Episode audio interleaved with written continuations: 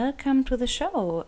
Um, my name is Anna Hughes, and I think I'm going to try to introduce myself and my work without reading it off a paper and a document, which I did previously. And I think I just want to stay really authentic and real and be my own self and talk the way I talk and without um, yeah having this script in front of me. But anyways, so I've been around for over 23 years and I found my way into ultra running in 2008 when I actually signed up for the Marathon des Sables, the crazy desert race, which I finished in the top third and came, I think, second best German woman and overall 22nd woman. But never mind, it's not about the results as such, but about the door that opened for me after I had finished that race and came home with my medal and completely overwhelmed.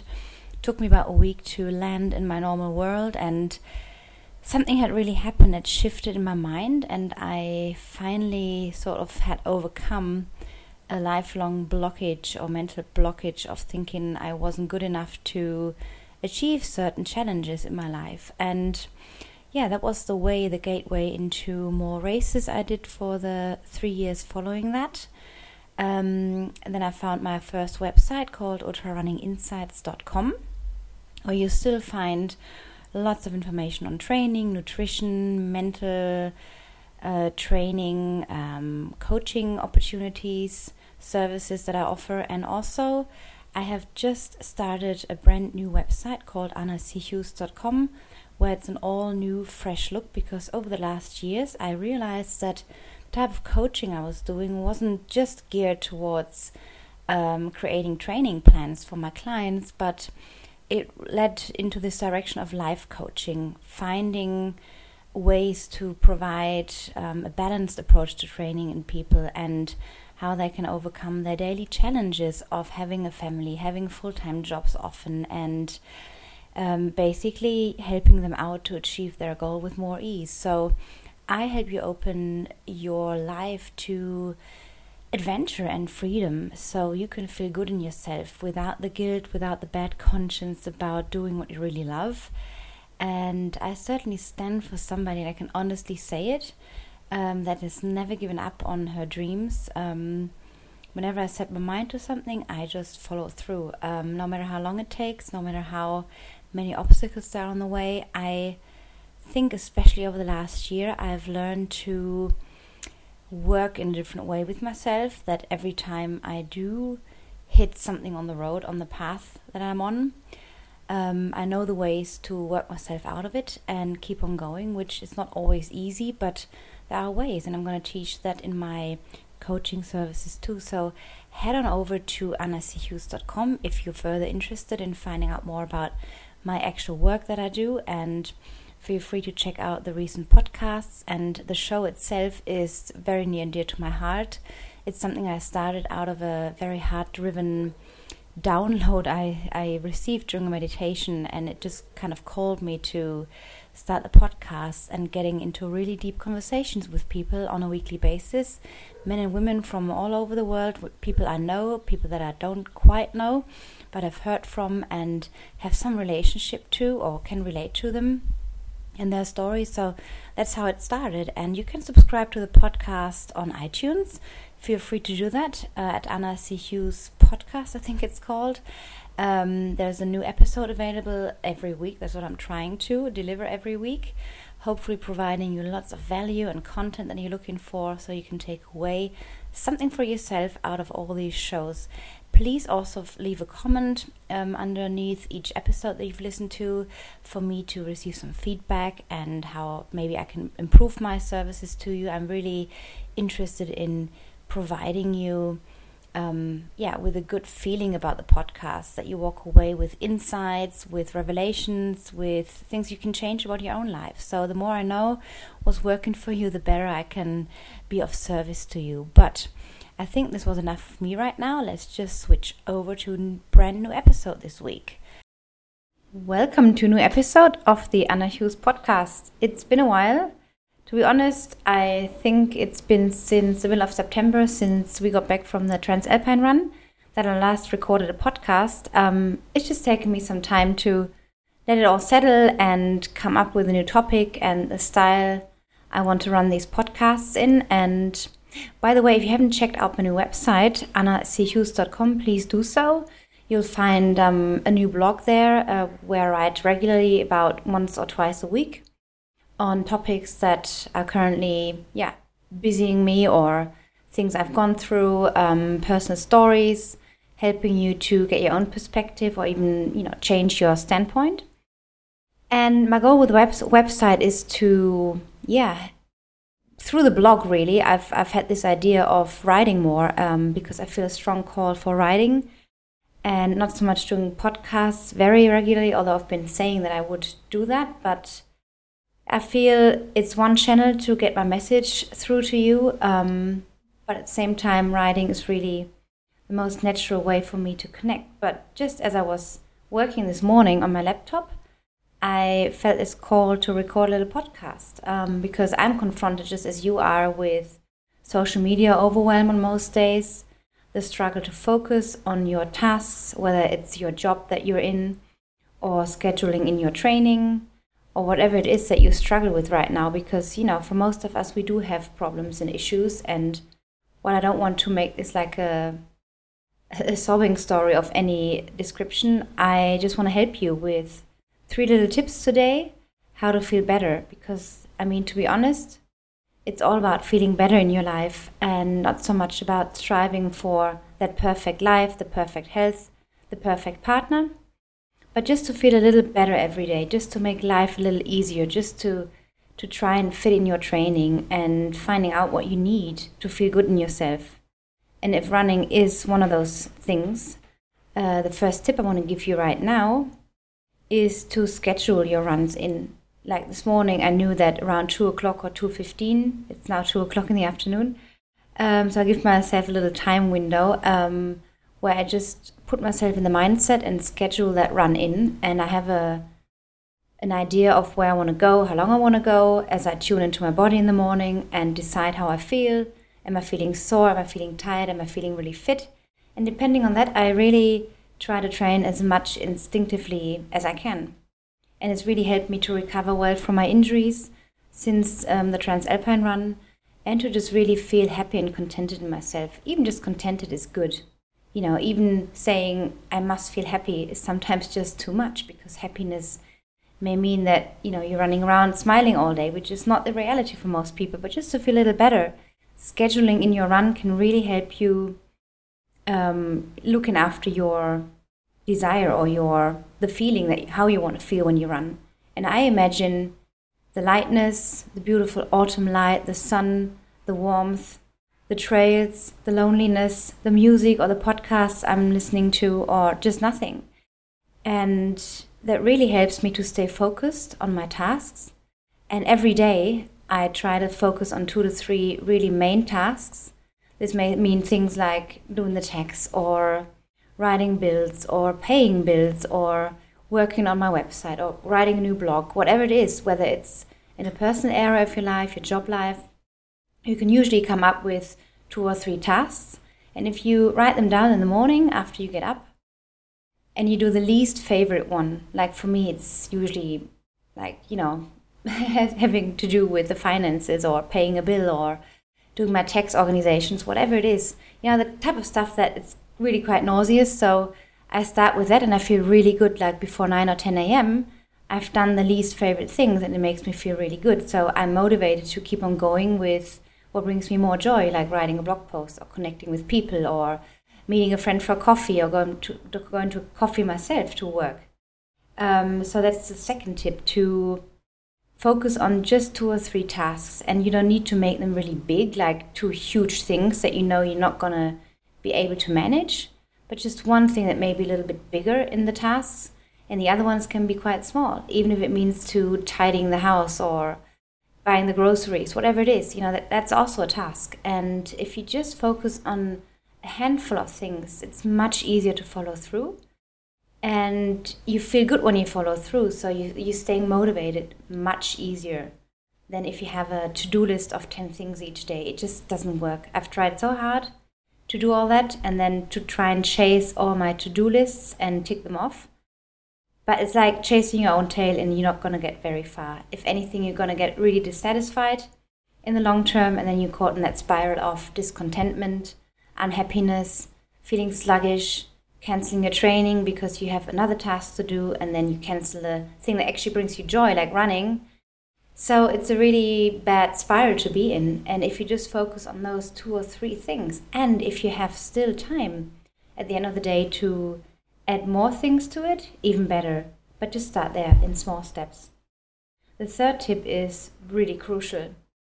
And what it has to do with running is that I feel if I distract myself in the morning with too much social media, like checking my Instagram feed or hopping on Facebook, even though I have deleted my Facebook app, but if I hop on the computer and I know in my mind I shouldn't be checking Facebook because it's all very reactive, like I check and check and check. If instead I wait till 9 a.m. until I've done my meditation, my journaling, um, or anything else that brings me more joy and that's got to do with bringing my business forward or connecting with people on a different level, I feel much more motivated and it's a different energy throughout the day. It's more giving and more acting as opposed to being reactive. And like this morning, I fell back into that old habit of checking my Facebook. Next thing you find yourself spending way too much time on there because there's just, just another thing and another thing you want to check and messages to answer. And I felt really drained. So it takes me much longer to come back to a good energy level if I've done that, and I don't really like punish myself in any way or beat myself up totally, but I just feel a little annoyed. So it takes a lot of discipline to delete apps on your phone. It takes a lot of discipline to resist the temptation to check and check and check, checking your emails, your feeds, everything. It's it's that consuming.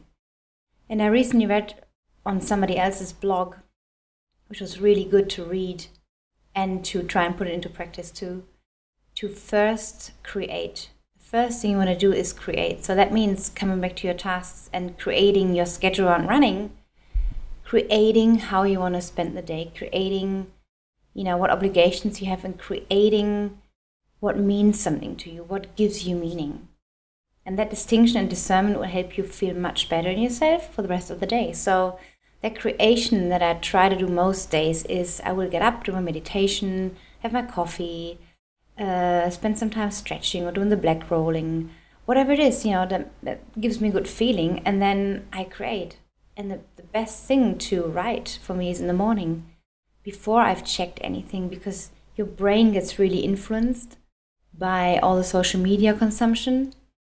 Your thoughts drift off, your attention and focus is much less than if you wouldn't do that. So even if it's just on three days a week, really try and, and, and be disciplined with social media consumption, that quick dopamine kick in the brain. It's like just like a drug addict, you know, going for the heroin shot. It's the dopamine release and the hormone release in the brain that makes us go back to those habits day in, day out. But to feel better and much more grounded and awake and aware and more conscious of yourself and your body and your running switch off social media as much as you can and don't do that first thing in the morning. Really just try and, and keep it for later because at the end of the day, whether you check it at 9 or 12 or 3 p.m. or even 8 p.m. at night, you'll find that you haven't missed out on anything. And even if you if your business like mine partly depends on Facebook and social media, I just trust that if I feel charged up and motivated and positive and grounded in myself, I can be much more giving to people. I can be much more aware and attentive if I don't consume first thing in the morning. So that's a part of creation. The other thing that you may want to look into is, which I have been doing for the last two weeks, I think. It's still very fresh, but I feel it's got very positive effects, is running without a phone. I used to run like with my mobile phone, with my iPhone, put in my little running vest or pocket, and just think about throughout my run as I start about what pictures could I take, what video can I film, what can I say uh, later when I come back and, and post the photo online on Instagram or, or Facebook. And then it got me thinking that why am I doing like why do I feel the need to share so much about it? Like people, most people know I'm a runner. You can find tons of pictures on my social media feeds. Um, so it doesn't all depend on that one picture. So it's about always capturing the moment as opposed to living the moment, and that's the discernment too that you want to may want to may want to make is discern between living the moment, really taking it all in with your senses as you run, enjoy the beautiful autumn weather or wherever you are in the world, maybe winter in Australia or uh, summer even, I can't remember. Anyways, the other way around to here. so, you know, living in and for the moment as opposed to capturing everything, like the need to capture everything is mostly externally triggered. So, and I don't want to sound this like a science, but really don't underestimate the power that social media has on your life and the and the disempowerment it can have on your life. So, while I ran without a phone, I felt much more aware. I came back more grounded. I didn't feel that that instant desire to post something on social media, like, or otherwise I'd miss out.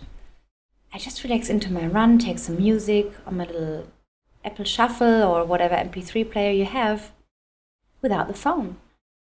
And okay, I may not be with the phone, and in case something happens, I can't call anybody, but I just don't have that intention. So I just go out with the intention to have a really great run and to feel good and to feel my body and the rhythm and, and, and the running and, and listen to everything and take everything in, as opposed to feeling the need to pull out the phone and capturing that next moment because it's never ending.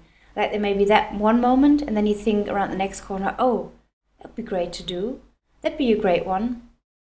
So most people try to, and it's not a judgment, it's, it's a fact that I've been observing, including myself, but I've stopped it to think of really complicated selfie poses like how can I, where can I place the camera? So it looks like a really great action shot when I run, run past um, or you know where can I uh, position myself to get the best selfie and it's really weird so for me I've, I've really come to the conclusion that it's just not how I want to live if I have really something valuable to share like this podcast or some photo I will but it has to be independent of the need of thinking you always need to be capturing the next moment and the next moment so Please take this specific tip to your heart. Try it. Not just try it, do it, as Tony Robbins would say. Trying is nothing, it just fails you. But if you say, I'm going to do this, just do it, it's going to work much better and you feel a serious benefit to your life, a different quality. Firstly, maybe an emptiness or the fear that you're not keeping up, up with the other folks online because they're always posting these great pictures or videos or stories, whatever.